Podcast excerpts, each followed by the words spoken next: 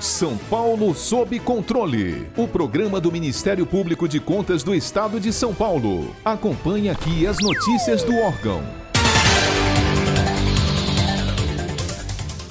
Em participação na live da Fundação Escola Superior do Ministério Público de Minas Gerais, que promoveu um diálogo sobre contas públicas e a Covid-19, doutora Hélida Graziani Pinto, procuradora do Ministério Público de Contas de São Paulo, fez uma reflexão sobre as despesas extraordinárias e discricionárias a cargo do gestor municipal e também sobre o possível amparo às atividades econômicas afetadas neste momento. Acompanhe. Estamos indo para um cenário de inverno rigorosíssimo.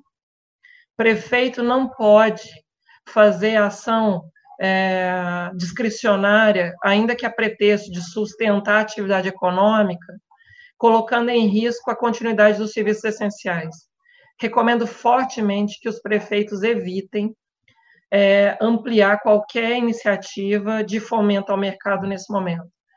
Quem tem que suportar a responsabilidade fiscal por esse tipo de ação é o governo federal. O município não tem é, capital de giro, vamos usar até uma terminologia que qualquer empreendedor entende. O município não tem capital de giro para pagar a folha daqui a um mês, daqui a dois meses, se ele inventar de ter soluções discricionárias outras. O município tem que planejar é manter a continuidade dos serviços essenciais.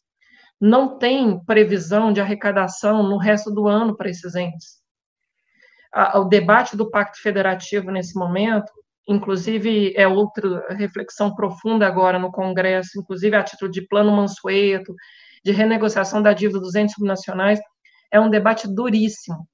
Não há, não há nenhuma proteção para o prefeito fazer escolha discricionária ampliando despesa além do estritamente essencial. Para ficar por dentro de outras notícias do Ministério Público de Contas de São Paulo, siga-nos nas redes sociais ou acesse o site www.mpc.sp.gov.br.